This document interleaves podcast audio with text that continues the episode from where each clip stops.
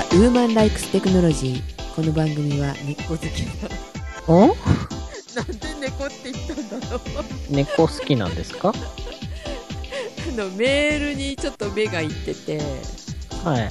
メールくれた方がね、猫ちゃん大好きかなんか、猫のアイコンの方でね、はいはい。取り直しますね。えー、もう本番やって言うから、このまま続ける？このまま続けましょうか。一応、言い直すのは言い直しますけど、続き。はい。この番組は、メカ好きなジェシカが、はい。なんだっけ、えー、シオンとお届けする番組です。えー、ぐたぐたすぎ。はい。お届けするのはジェシカと、あなたは鼻から、私は口から、シオンです。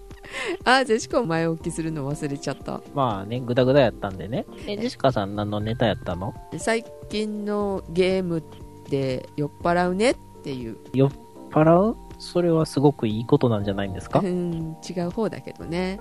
あの、うんスプラトゥーンってゲームご存知？あ、知ってますよ。日本人が来たぞ逃げろーっていうゲームでしょ？どういうこと？いや、あの、スプラトゥーンっていうゲームは、うんあの、任天堂が無理やりマッチングをしてるおかげで、うん。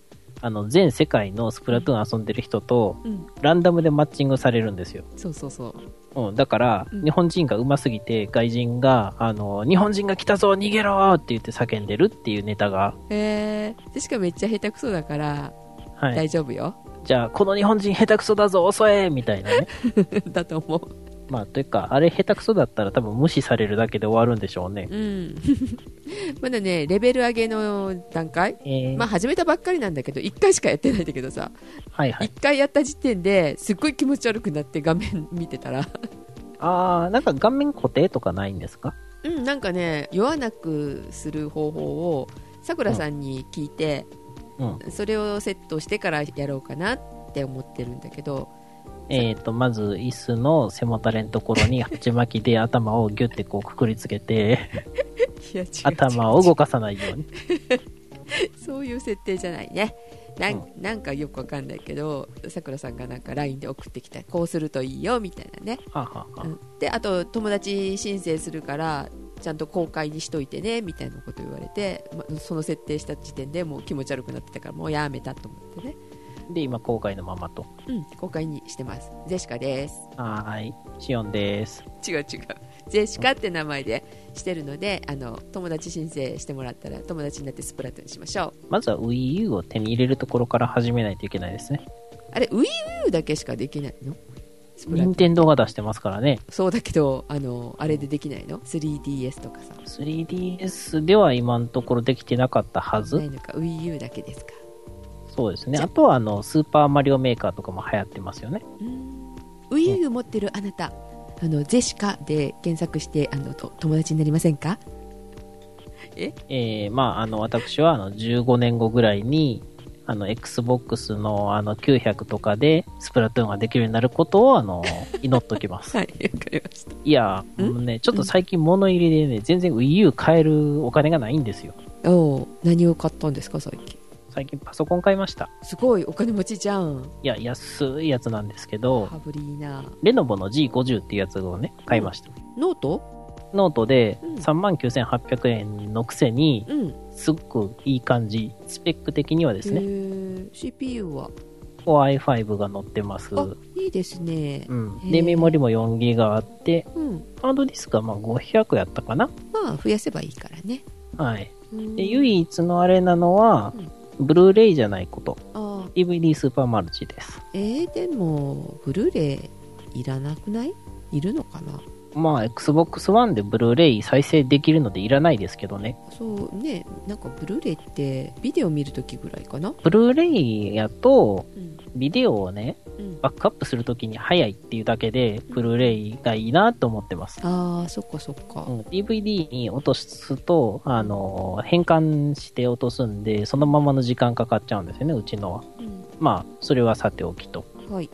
という感じでね、物入りやったんでね、はい、で、えっ、と WiiU は？Wii U は、まだ。なんか桜さん買ったらしいんですよ。ん？桜さん買ったらしくだから一緒にしようってなって、ああ、そうか、それでないとできないですもんね。うん、で誘われたんだけどじゃあやろうかって、まあ、ちょっと練習するわって言ったらもう1回で気持ち悪くなったっていうね。ああ、3D ゲームあんまりされないんですかね。うーんいやえーあでも前も前にフライトシミュレーターやってたじゃない。うん、それもやったしなんだっけ？なんかわかんないけど WiiU のなんかやったんですけどそれも確かに気持ち悪くなったわ。あの時も。ほうほう。まあそれを忘れてましたねそういえばね。WiiU じゃない Wii の時だ。ああ、じゃあジェシカさんは、うん。えっ、と、プレイステーション AR やったかな、うん ?VR やったかな、うん。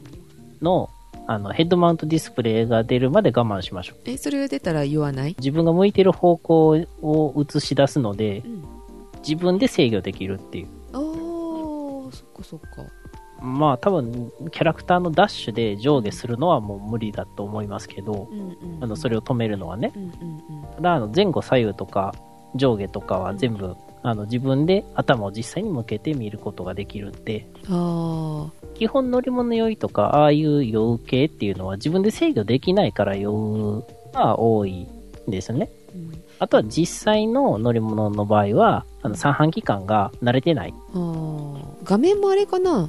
慣れたら言わなくなるかしらね慣れたら酔わなくなります。だから、このぐらいレバーを倒したら、こう向くっていう学習が足りてないから、思ったように動かないから気持ち悪くなるっていう。あのさくらさんが言ってたのはあのジェシカは40インチぐらいでやってるから、うんね多分画面が大きいからだって言ってたさくらさん20インチでやってるんですよあだからあのちょっと離れてやった方がいいかなって思いなあ、がら離れて？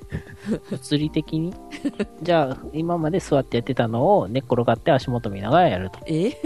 コントローラーはあの頭の後ろにあのやって、ターをね、引くみたいな感じで。うわで、足組んでやると。いやいやいや それしおんさんだっけ？実際やってたらどういうゲームの仕方してんねんって言われましたけどね。うんでん？えしおんさんなんて言ったんだっけ？もう忘れちゃったよ。あなたは鼻から？私は口から。何を？あの、初胃カメラをね、この間やってきたんですよ。あ胃カメラですね。そうそう。あの、わかりやすく言うと上部内視鏡ってやつですね。あジェシカ喉からしかやったことない。喉から、喉を切開してやるんですか？え喉から？口から？口から、はい。うん。あの、なんか最初はもう口から入れろみたいな感じやったんで口から入れたんですけど、うん。鼻からの方が線が細いので楽っぽいことは聞きますね。初回はもう口から入れろみたいな感じやったみたいです。へえどうでしたか、あの、すっげえしんどかったです。ものすごいえずきました。なんかあの、麻酔を、うんあの、喉の奥でホールドしてくださいって言われるんですけど、ゼリーみたいなの飲まされて飲むなっていう、スプレーじゃないんだ、スプレーじゃなかったです。それが難しくて、うん、なんか舌がび痺れてるぞみたいな感じで、これ喉の方効いてないんじゃないかなっていう状態でやったんで、ああ多分喉の麻酔効いてなかったです。苦しかったですねじゃあ苦しいけど別にあの、させてくれなくてもいいですよって言えない。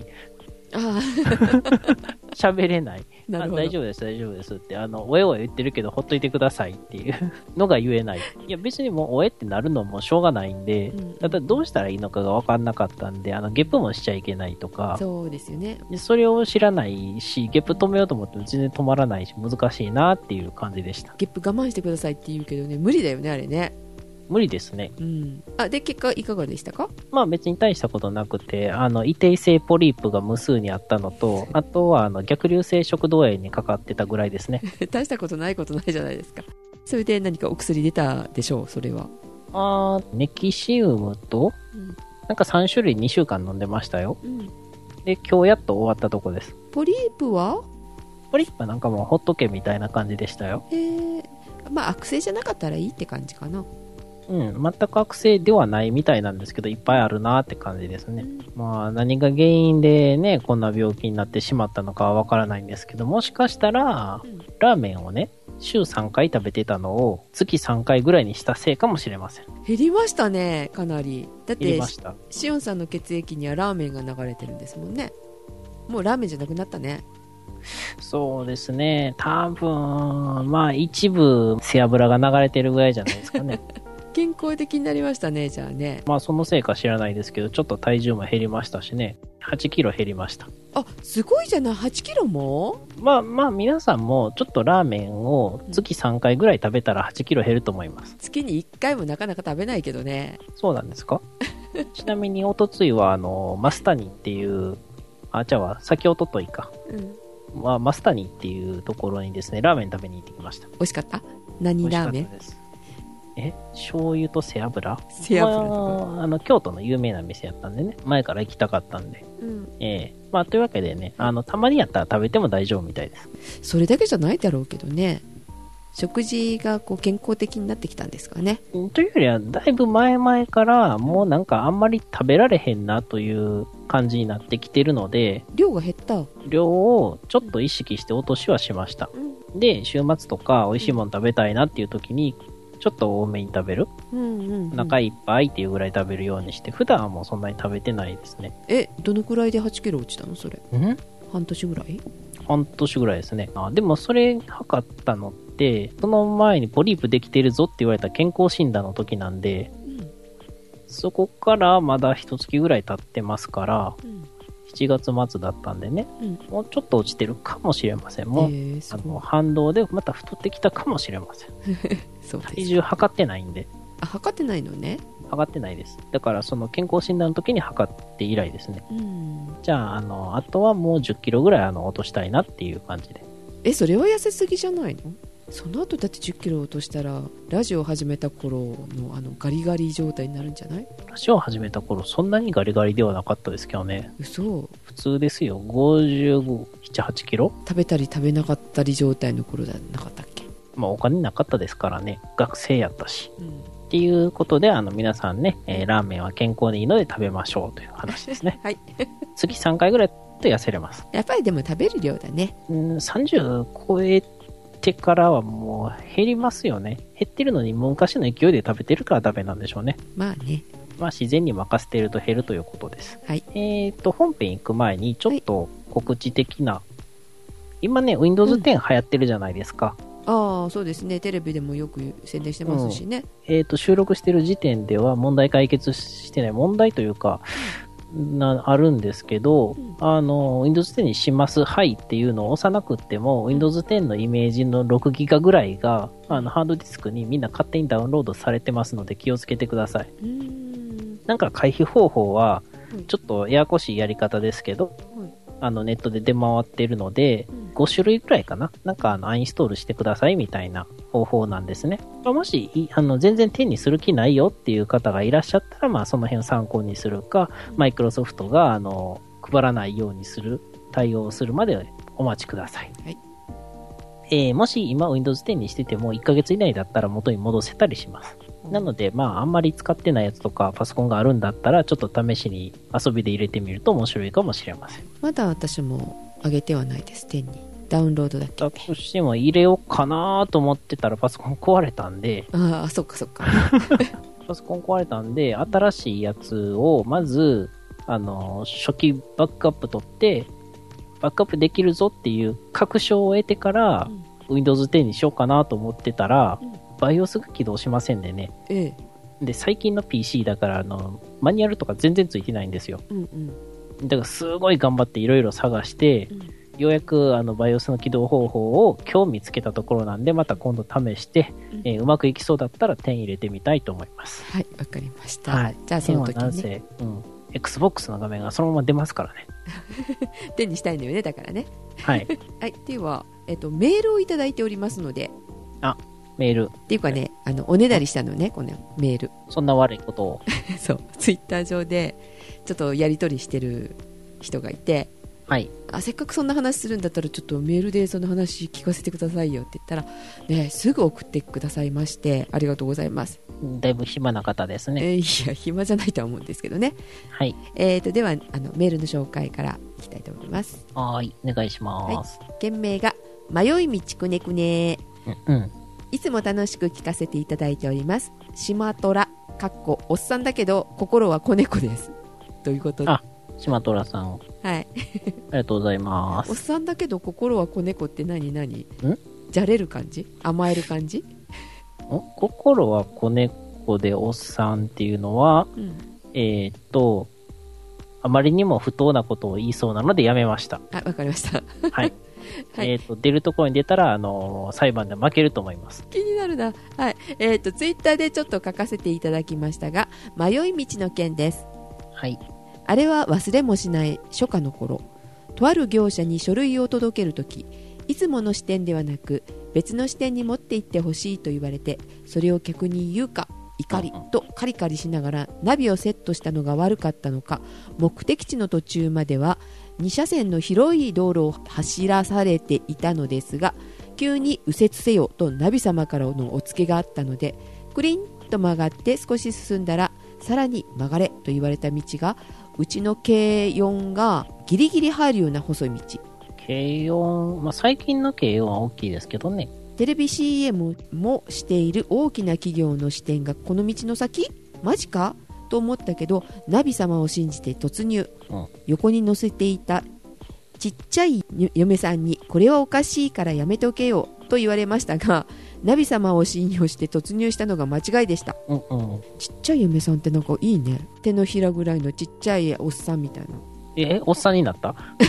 ちそう小さい嫁さんとかいるのかなと思って。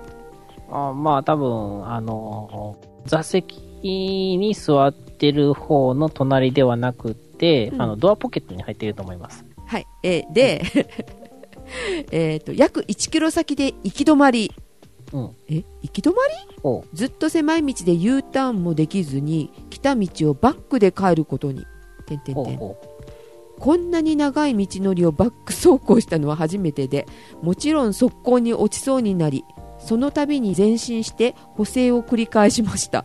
まさに3歩下がって2歩進むですこの地獄から抜け出した時は大汗かいてハンドルを握る手はしびれナビ様の過信の怖さと嫁さんの言うことは聞くべきと反省した次第です。そうそうそうお嫁さんの言うことは聞くべきですよね。う私もありますよ。ん？その時はナビもあったんですけど、うん。昔この道は向こうに通じてたはずと思って淡路島のうん。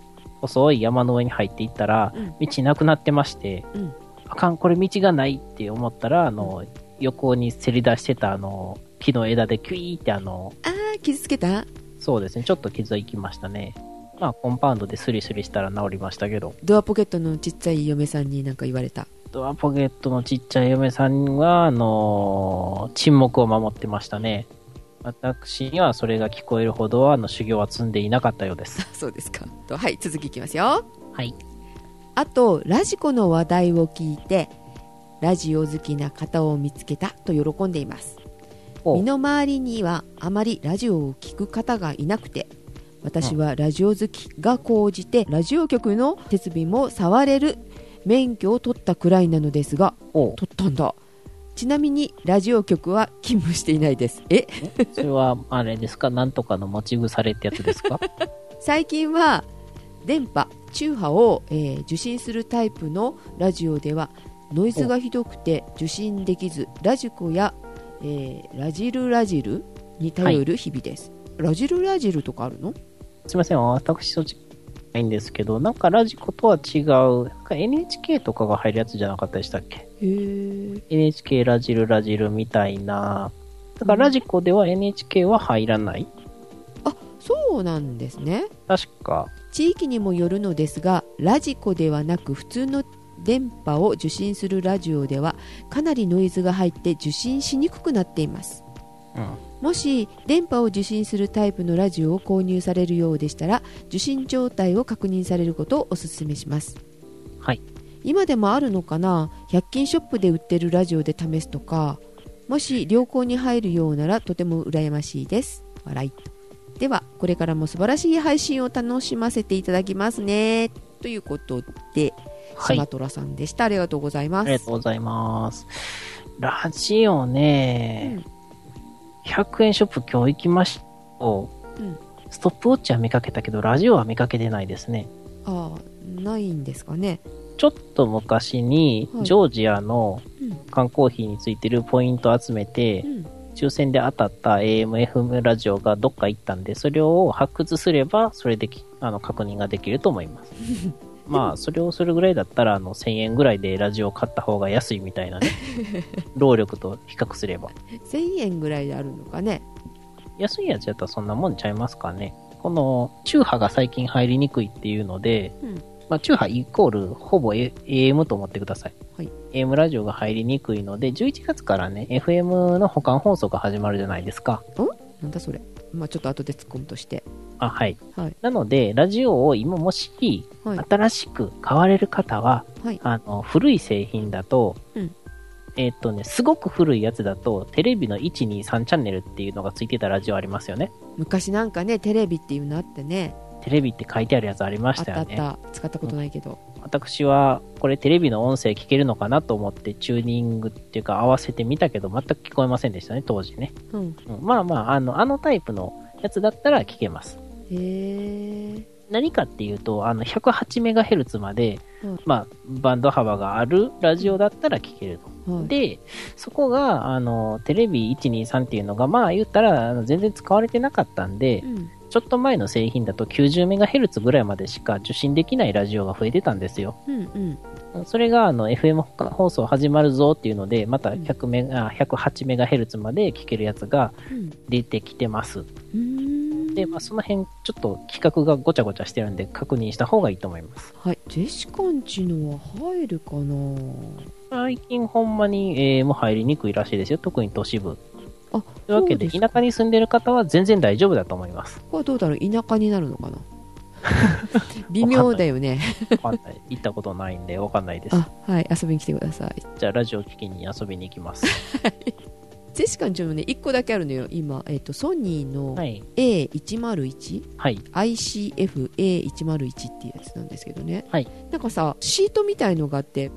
昔のカメラのフィルム今、あの、昔のカメラっていうので、すっごいいろんなカメラが頭に出てきてるんですけど、あのフィルムの幅みたいな感じのカードがね、はい。2 0センチぐらいかな。でそれがなんかいっぱいそれに入ってるのよ。で地域によってあの変わるじゃない？バンドが、まあ、はい。それ合わせるの大変でしょ？はい。それをなんかそのカード入れると変えてくれるのよ勝手にチャンネルを。え？チューニングしてくれるっていうね。それはあれですか？はい。パンチカード的なやつですか？多分ねそうだと思うんですけどほうほうほう。あの、まあ、ジェシカが使ってるんじゃなくて母親が使ってるんですけどねあ、なるほど。でだから地域変わってもそれ刺すだけだから簡単よっていう感じでうんうん。それで毎日聞いてるみたいだから多分きちんと入ってるんだと思う、まあ、もし入りにくかったら、FM の方もチューニング、それは、でも入ってないですよね。もちろん。だって、今年免許が降りたとかで、うんこの周波数になりましたって各局が発表してるぐらいなんで、うんまあ、それでやるか、もしくは、あのーえー交代域レシーバーとかを持ってきて繋いであげるとかどっちかですかね。はいわかりましたね、あの、ぶっといアンテナのやつでね。ああ、えーついてるかどうかちょっと後で確認しようかなと思いますはい。前に SD で撮れるだけのラジオがあればいいねみたいな話してましたよね。うんうんうんまあ、それで FM でもいけるっていうことなんで、FM の方もちょっと、あの、見ときます。また見つけていいのがあったら紹介します。はいわかりましたははいっていうことで、えーはいメールの、はい、ご紹介でしたがはい最近大雨？で浜松大丈夫みたいな。ご心配いただいてあのしおんさんからもお電話いただきましたけど、はい。えっと、ジェシカのところはちょっと高台にあるものですから全然大丈夫だったんですけども海側に近いっていうか、あの南区って言われるところの、えー辺はなんかすごかったんですけどね。でもまあ浜松はちょっとまあ床上浸水ぐらいな感じで済んだのかなって感じだったんですけど。うん。それあれですよね。あの、栃木行く前の大雨ですよ、ね。そうそうそうそうそう。その後栃木とか茨城、はいはいはい。茨城？茨城か。あちなみに、えー小ネタですけれども、はい。あの大阪の方も関東の方もどっちも茨城です。はいでね、ちょっとね、ニュース映像とかを見てた時に気になったのが、はい。車で突っ込んでいってる人いますよね。はい。あれね、あれをしてダメになった時どうなるのかっていう話をしようかなと思って、はい。エンジンの吸気口とかに水が入ってうん。エンジンをかけると、うん。えーエンジンブローすることがあります。髪の毛を乾かすわけではなく。まあ、ボディーブローでもヘアブローでも何でもいいんですけど、はい。まあ、エンジンぶっ壊れますと。廃車廃車ではないです。4、50万出せばエンジンの世界で治ります。乗せ替えないとダメなのね。いや、私詳しくないんですけど、もしかしたら2ヶ月ぐらい陰干ししといて、あの、反対にひっくり返して、あの、2、3ヶ月陰干ししといたら、あの、かエンジンかけれるようになるかもしれないんですけど。でね、じゃあ、ならないためにはどうしたらいいのかっていうとう、ん。エンジンの吸気口とマフラーの位置よりも上まで水が来てるときは侵入しない。そうだね。うん。うん。じゃあ、あの、マフラーはわかりますよね？皆さん何センチにマフラーあります？えー、何センチぐらい ?20 センチぐらい？まあ、2、30センチでしょうね、大体。うんうん。うん。低い車もあれば高い車もありますからね。じゃあ、エンジンの吸気口は？吸気口はどこ？エンジンのところ？ちょうどボンネットあたりですか？なんですけど、うんこれも車によります。ああ、そっかそっか。目安としては、うん床上浸水したらアウトと思ってください。うん。基本。ということは、もうタイヤが半分使ったらもうダメだよね。そうですね。あ、これはタイヤ行くなっていうぐらいのところはもう行かない方が無難です。まあ、4、50万ぐらい周りが暗いから、ほら明るくなっただろうって燃やして、あの、明かりを取れるような方やったら、スーッと行ったらいいと思います。あ、はい。はい。それか、もうあれですね。マフラーが上の方についてるやつがあるじゃない。水陸両用みたいな感じの。ああ、もしくは、あの、世紀末的な何か。ああいう車だったら OK ね。いや、吸気口どこにあるんですかあれ。あ、そっか。で、もし、なんともなくっても、うん。水没していた後もうん、急にエンジンかけると、水入ってる可能性があるので、危険です。あそうですか。はい。だから、まあ、自分がそのまま運転していて突っ込んでいかなくっても、自宅に置いててう、ん。残部と使ってて、水が引いたぞって思っててもう、んすぐにエンジンかけるのは危ないです。うんただね、基本的にあの、車両保険おりますんで、水害の場合、え自分がそこの水の溜まったところに突っ込んだとしても保険が効くまあ、おそらくは、へえあの、本当にわざと水に突っ込んで壊そうと思いましたって証言しない限りは大丈夫やと思います。でなかったら、ほら、ちょっとうっかり壁にぶつけましたっていう時に保険効かないのかっていう話になりますよね。自分が悪いんじゃんってななりますよね。うんでもそれも効きますよね。うんなるほどというわけで、基本的には車両保険に入っていない方は突っ込まない方がいいです。わかりましたうん。明らか4、50万かかりますんで、あの、ー下手こいたら。まあどっちにしろ嫌だよねエンジン傷むからねそうですかね。わいそうだからねうん。だからまあ、あの、気になる方は、あのね、メーカーに、あの、このエンジンの吸気口は何センチのところにあるのかっていうのを聞いておくといいと思います。はーいえ車の話ちょっとしていい？はい。多分あの長く収録してなかったのでこの話はしてないと思うんですけど、ん何の話だろあれナビをバージョンアップする話したっけ？あしたかなこの間。う。バージョンアップは聞いてないような気がしますが、もしかすると、あの、ボケてるだけかもしれません。でエンジンをかけずに、バージョンアップかけてたのね なんかもうその時点で、いろいろなんか不穏な空気が流れてますけど、わかる？わかる？はい。そしたらバージョンアップするのに、えっと、最初に40分かかりますとか書いててふーんと思いながらでちょっとまだ暑い時だったから、最初クーラー入れたのはい。エンジンかけずにはい。あでもちょっとまずいなと思ってエンジンかけてないから、まあ、ちょっとクーラーはやめとこうと思ってクーラーはやめてそのまんまバージョンアップさせたまんまはいあ。の音楽とかも新しいの入れたいしと思ってそういうのかけながらね まあ、普通に電化製品として使ってたと。そうで、はい。夜の8時ぐらいにそれしたのかなはい。でほったらかしにして部屋に入って涼んでてでさあそろそろもう全部終わっただろうと思って11時ぐらいに 車に戻りましたそしたら、なんかメーター周りがパカパカなんかきらびやかになんかなってます。はい。で、はい。ナビは真っ暗です。はい。なんかあの壊れる前の液晶画面みたいな感じになってるのね。メーター周りが。はいはいはい。えやばいと思ってまず切りましたエンジンを。エンジン？えあのエンジン。をアクセサリーモードっていうのにしてバージョンアップさせてたのね。あ、そっかそっか。エンジンを切ったというか、あの、電源をオフにした。と。電源で、うん、そうそうそうそうそう、でそれをオフにしたらオフにならないのあ、はい。あれ？何が起きたんだろうと思ってよくわからないわからないまんま。あもしかしてこれってバッテリー上がりかっていうね。もしかしなくても上がってると思いますね。でエンジン切れなくってさどうしたらいいのと思ってエンジンじゃないねあのオフにしようと思ってもなんかならなくってえやっと切れたんですよ何回か押したら。ほうほうほで切れたはいいですが赤いランプがパカーンパカーンパカーンってついててこれもう一回エンジンかけたら今度エンジンかかってあのバッテリーを充電できるかもと思ってう。はい。しようとしたんですけど、うんともすんとも言わずまあ、あの、起動するのにエネルギーいりますからね。そうなんですよねあでも翌日は旅行なんですよ もう今悩んでもしょうがないし明日こうディーラーに電話するかと思って、あ。はいもうはい。諦めましたはい。で翌朝起きてもしかしてエンジンがかかったとすればって夜中にちょっと淡い期待を持ってたんですねはい。でかかればちょっと1時間ぐらい会社に行く前にその辺ブラブラすればいいかって思ってそしたらねかかったの？あでももうエンジン切るの怖いじゃない？その後ー、そうですね。なので1時間 あの渋滞の中を ドライブしまして帰ってきましてはい。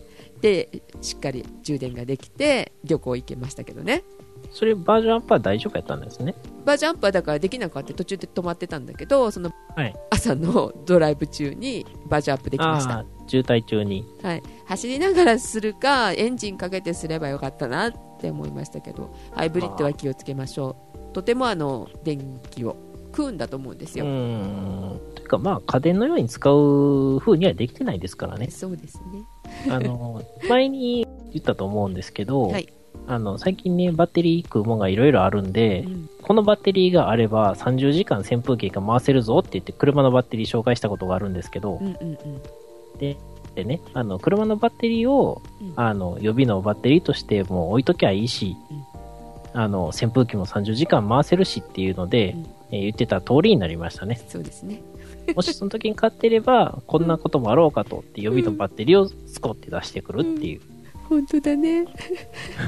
ていうか、そのナビって取り外しはできないんですか？できないですよ。ああ、取り外しできるやつやったら家の中でやればいいんですよね。そうなんですね。データだけはねだから SD カードに入れれるの？だから SD カードに入れたのよ。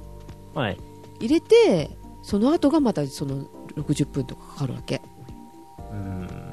もうねってそれだけじゃなくってほらいろんなものがついてるじゃない？今の車ってさ、そうですね。ちっちゃい嫁さんとかね。うん、そうだねレーダーももうすっごいあの明るいやつがついてるしさはい。画面がねもうどんだけ電気食ってるのよっていうねあの本当ちょっと怖くなりましたよまあ、標準装備の上のオプションで屋根をソーラーパネルにするとかがあればいいんですね。そうだねうん。別に使ってへんしっていう屋根は。でもあの本当充電充電するためじゃないけどエンジンかけるためだけのためにもちょっとバッテリー欲しいね予備のね、あー、なんか、シガーソケットみたいなところにうん、逆に挿したら電気を送れるみたいなのがあったらいいですよね。ああなるほどねそうそう。緊急の時はここに、それこそスマホのバッテリーみたいなやつを挿して起動だけはできるぞみたいな。うんとりあえず起動さえすればなんとかなりますからね。うんえー皆さん車は家電じゃないので、あの、お気をつけくださいっていうお話でしたね。はい てか、私あれですよ。室内灯ですら、あの、ちょっと、つけるの嫌やなと思いながら、エンジン切ってる時は、ドキドキしながらつけてるんですけどね。うんわかるわかるそれはあの電気つけっぱなしにしないようにとか前の車の時はすごい気をつけてたのはい。あのバージョンアップでこんなことになるってねちょっとねあの思わなかった。いや、あと40分とかいう時点で、これあかんなって思いました。そうだよね。ちょっと麻痺してましたね。麻痺してますね。はい。はい。はい。ということで次の話題いきましょうかはーい。なんか最近携帯を買い替えられたっていう話ですそうがそうそう。ちょうどあの2年縛りのあれが解けて、うん。その月以外にやると騒音ものすごいするので、うん。買い替えました。はい。ていうか何 MNP しました。みんなみんなパー？違う。え？あじゃなく。ー、えー MN プアで、はい。えっとですね、モバイルナンバーポータビリティというね、はい。まあ、番号そのままで会社乗り換えってやつですね。うんうんうん。ていうか、それしないと損をするという、あなんかもう作りなので、うん。ドコモやったんですけど、ミックスマホやったんですけど、なんか違うのにしようかなと思っていろいろ見たんですよ。ーうん。どこに変えたの？結局 Y モバイルになりました。ちょうどね、8月の末日まではい、容量2倍キャンペーンっていうのをやってまして、あ、データプランね。で、通常7ギガなのを、えっ、と、7ギガプランだったら14ギガまでは、データプランが無料と。うん。あのーまあ、どういう風にするかっていうと、あの、継ぎ足しでうん、1000円た出したら、うんあの、もうちょっと通信させたるよっていうようなシステムってありますよね。はいはい。あれを自動更新うん。するシステムがあって、うん。それを何回までは無料でいけますよっていう、うん、感じなんですよ。はい。で、それをせちゃんと設定しといたら気にせずにその容量の上限まで速度を落とすことなく通信できます。はいまあ、それで真ん中のミドルのプランを選んで6ギガかな？うん。?6 ギガのやつにしてますね。うん。いろいろ見た中で一番安かったです。あうん。の、いわゆる MVNO のいろんなメーカーとか、格安 SIM って言われるやつですね。B モバイルに始まり。はいはい。うん。あれを除いたらもう一番安かったです。今のところ。で、まあ、端末だけがちょっと高かったんですけど、もうね、すごい悩んだんですけど、Nexus 6とはい。Aquos Crystal Y のどっちにしようかなって思って悩んで、うん。Nexus 6にしました。えーその決め手は、えっ、と、なんか、Aquos はなんかごちゃごちゃしてた。ごちゃごちゃしてた。はい。Nexus 6とか、あのー最初のメニュー見たら、2ページ、2ページ目の一番最初ぐらいまでしかアイコンないですからね。設定とかうん、時計とか、その辺を含めて20何個しかないっていう。メニューが？つまりアプリが。はいはいはい。もちろん中には電話とかも入ってますよ。電話かけるとか。そうだよね。うん。それも入れて、うんうん30いかないっていう。アコースはごごちゃごちゃしてたのねご。ちゃごちゃしてました。ただ、見た目はすごく良かったです。アクオスクリスタルへー Y。あとはネットの評判がいまいち良くなかった。あ、そう。けど、おそらく使い方が悪いんちゃうかなっていうような、あの、評判だったので、自分で使う分には問題ないかもしれないけど、なんかごちゃごちゃしてんなーっていう感じで、あんまりね、何も入ってない数の Android っていうことで、えー Nexus 6にしました。いかがですか？早いですね。ものすごい早いです。去年ぐらいから発売してるやつに乗り換えるともうものすごい早いと思いますよ。今は6コアから8コア、ヘキサかオクタコアぐらいが流行りなので、最新だとそうなんですけども、クワッドコアでも、まあそれなりにサクサク動きます。まあ、乗り換えを基本的に考えてて、いろいろ見て、あ、これいいなっていうのに行き着いたんで。あ、ただでも iPhone の新しいの良さそうですね。今度の？はい。へえ。6が出て、6S かなんかが次出るんですよ。前、なんか曲がりやすくて、うん。すぐ曲がるっていう話があったのが、なんか材質変えたみたいで曲がりにくくなってるみたいなんで、あ、そうなんですね。はい。あの、6は皆さん必ずスルーしましょう。あ、そう。これから買う人は、もう買っちゃった人はしょうがないです。うんあとなんかあの、アップグレードプランかなんかって言って、月3400円かなんかで、うん。1年ごとに新しい iPhone をくれるやつが出るらしいですね。へえ。それリースと何がちゃうのっていう気はしますけど、iPhone をずっと使い続けるんだっていう人にはいいかもしれません。わかりました。ということで、あの、次回予告。はい。Google が Wi-Fi 出してるって言って Wi-Fi ルーターを出してるっていうのをあ見かけまして、オンハブっていうのかな？あったかいハブ。えちゃうちゃう。あったかいじゃなくて、オンオフのオンにって。まあ確かにね、あったかいものを入れそうな感じのコップみたいなやつだけどね。コップ。うん、画像見たんですけど、どっちかっていうと、あの、ビール入れるやつみたいな感じです。タンブラー？か、あの、ゴミ箱？ちょっとスタイリッシュなゴミ箱ですよね。そんな感じのルーターなんですよね。丸くってね。これ買ったんですか？買ってはないんですけど、これが199ドル99セントで売ってるらしく。日本はまだ発売されてないのかな？ちょっと高いですね。2万 ?2 万5千円ぐらい。5000円ぐらいですうね。ん。なんかね、とてもつながりやすいらしいんですよ。うん。と設定とかもなんか迷わなくていいとかって。ははで、あと、まだこれソフトウェアでどんどんバージョンアップしていける形らしいんですけど、だから今使ってない機能が中に使われてて、はいはい。光センサーだったりとか音声認識するものが入ってたりとかするみたいなんですよねうんうん。で速度とか本当どうなのかなっていうのも気になりながらあのいろんなサイトを見てたんですけども、えーちょっといいのが128台まで無線通信機器つなげられる、128台。私が最初に持ってたやつって30いくつぐらいまでしかつなげられなかったですけどただで確か NTT からもらったんですよね コレガのやつですごい評判悪かったんですけどジェシがすごいあの使い勝手よくてそれをずっと使ってましたがはい。まあ、番組で紹介したと思いますけど、まあ、今はね A ターム NEC はい。の A タームに変えて、うんうん。それが何台つなげられるかちょっとあんまり考えたことはなかったんですけどね。今通常どのくらいなんでしょうね平均ね。親機の方がってことですか？そうそうそううん、最大はあんまり気にしたことないですけど、まあ、もっぱら民生用だったら254台とかが多いんじゃないですか？まあそんだけつなげられるんだね。これ何かというと、はい。だいたい IPv4 のうん。V4 のうん。ネットワークアドレスの一番下の第4オクテットはい。が、まあ、2の8乗256の番地がついてるんですけど、うんまあ、あの、よくあるじゃないですか。設定するためには、http コロンスラッシュスラッシュ192ドット168ドットえー1ドット1につなげてくださいみたいな。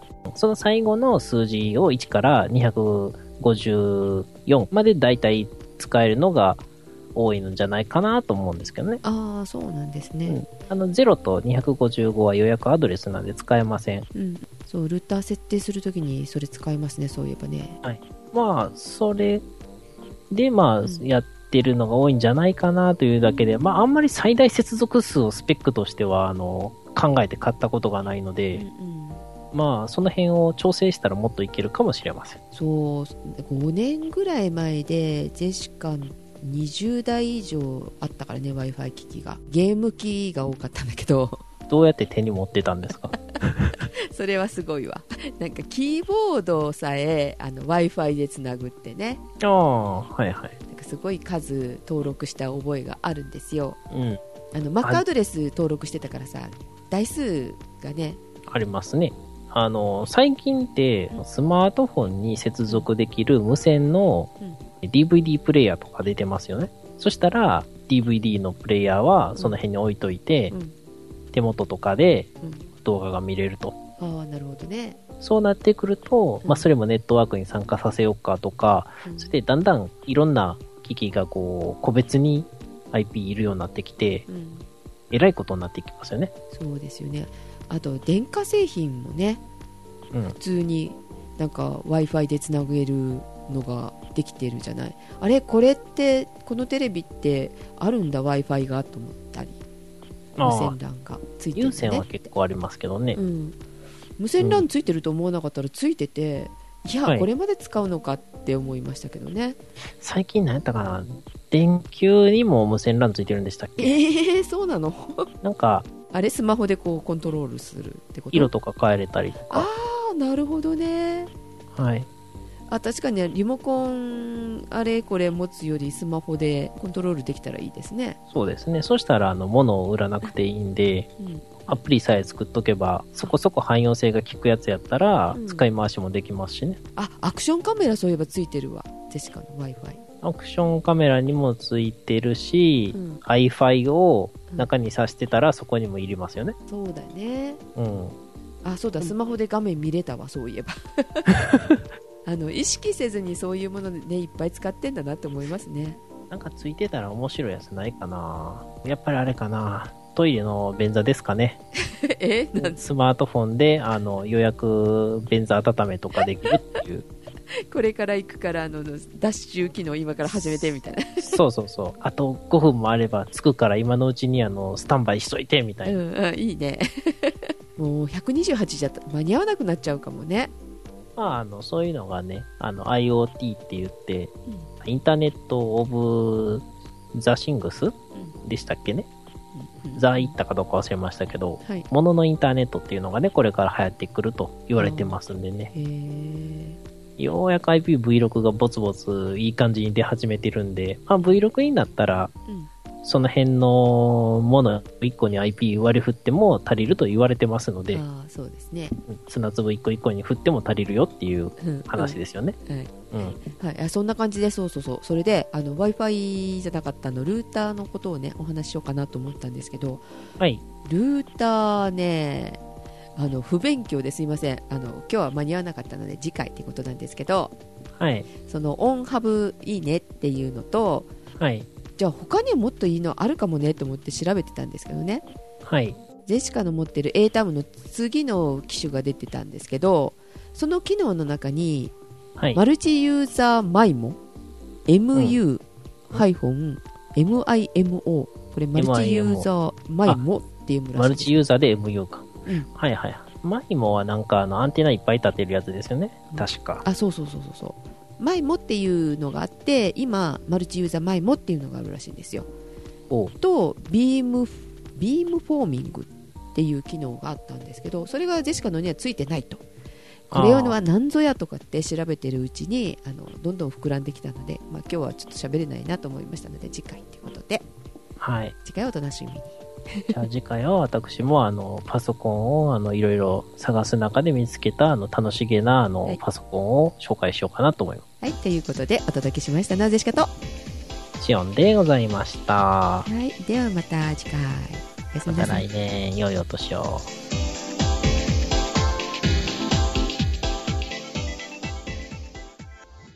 はいということでお疲れ様でございました。お疲れ様です。ジェシカさんね、うん。郵政3社が11月4日に上場するじゃないですか。しますね。ドヨン。あれでね、はいドヨンあれでね、祖母とかにね、はい。あの、ええ儲け話があるねん、うへへって言って株でも買わそうかなと思ってるんですけど、はい。何歩ぐらい積んだらいけるんですかね。多分ねはい。個人じゃ無理？無理じゃない無理じゃない。えっとあれ100株だったかな？うんうん。単位がね、100株買わなきゃいけないんだけど値段はまだだから今公表されてないからまあわもちろんね。うん。かんないんで予想ですけど、はい。政府絡んでるからはい。NISA を NISA の枠を使わせようとしてると思うのよ兄さん。うん兄さん。兄さん姉さん。兄さん兄さん兄さんって何やったっけ？えーっと日本の？えっ、と、イサキは、さあささにあらず。はい。あはい まああの非課税ってことなんですけどねその非課税枠を使わせようっていうので今100万なんですけど年間ね。はい。その100万を使わせるためにうん。3つ合わせて100万ぐらいじゃないかっていうね。最低単位が。最初。最初はい。3つ合わせてっていうことは3社なんでうん。株300個ぐらい。そう300なのよ。最低買うとして100100だから300株。えっ、と、3000円？だけどね、うんはい。3000円そこまではいかないだろうとは思うんです1が株3000円ってすごくないですか？で市場予想は郵はい。政が1350円前後おうゆうちょ銀行が1400円前後おうおう。かんぽ生命が2150円前後うんうん。まだあの証券会社としてはなんかそんなことは言ってないですねまあ、あの、勝手な予想ってやつですよね。うんまあ、ということは、少なくて50万、多めに見て100万ぐらい持っときゃ、とりあえずなんか買えそうな雰囲気と。うん60万ぐらいじゃないかなっては気はするうん。とは思いますがああ。まあ、祖母やったらそれぐらい持ってるでしょう。自分が買うんじゃないからね。あそっかはい。自分が買うんやったら、どうしようかなっていう悩んだりしますけど、あの、うん自分は買わせる立場なんで、別にいいかっていう。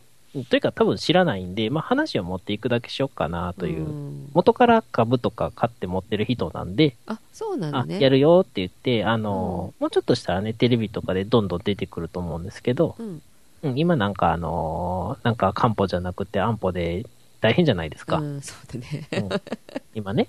うん。多分あの、これ公開される頃には、あの、うん。あーまた古い話してるなっていうくらいになってると思うんですけど、うんうんうん。うんで、全然出てないんで、あの、話しとこうかなっていう程度の話なんですよね。うん。あのするんだったらあの NISA 枠使った方がいいので NISA を開設して2週間以上かかるんで。だから、うん。まもう申し込んでた方がいいよ。あ、10頭にはやっといた方がいいっていうことですねそう。そうもうそろそろあれなんで解説だけでもしてた方がいいかもしれないまあ、どうせ馴染みの保険屋さんがやります。元からやってる人なんで。じゃあそこに NISA だけでもやってるといいかもはい。あ、あとね、本編でね、言おうと思っててね、抜けてたのが、うんフェーズドアレイ気象レーダーっていうのがほあります。何そこれれあの、この7月にはい、阪大、あの、大阪大学ですね、うんうん。に、あの、据え付けられたレーダーの新しい気象レーダーですね。何がわかるの？なんかリアルタイムで雨雲の様子とかが全部わかるので、雨の降ってる多さとか、へえ。3D でわかるのでう、ん。3D 雨雲アプリかなんかっていう、確かこの名前で当てたと思うんですけど。いう、あの、スマホのアプリがあるんでう、んうん。デモ画面とか見れるんですけど、なかなか良さそうでしたよ。これがもし全国展開したら、うん。あの、本当に今どこにすげえ降ってるっていうのはすぐわかるっていう。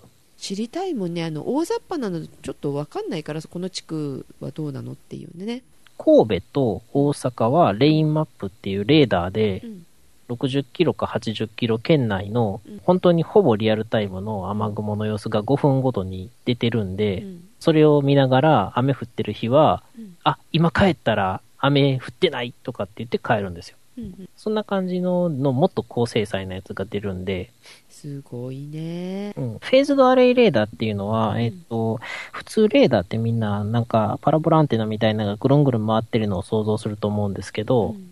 あれじゃなくってあの、イージス艦に乗ってる方を想像してください。はい、あの、四角い、うんうん、なんかタイル貼ったようなやつ。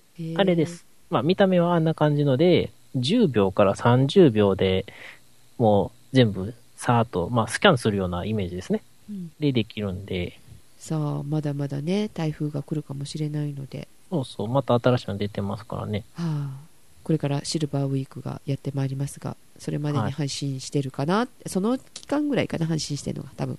まあ私はこれから寝るまでにスマート国勢調査をやって次のネタにしたいと思います。頑張ってくださいなんかね、あれ、これ手渡し基本やのにポストに入ってましたからね。ああそれ今言われてるよね。ん？えこれをあの盗み取られて悪さをされるんじゃないかっていう。ID が入ってるでしょ？ID とね、初期パスワードが入ってましたね。うちは手渡しでもらってたかなポストだったかな。なんか私がするだろうみたいな感じで机に置かれたけど私はしないからって言ってて。最近ちょっと疲れててさ。はいはい。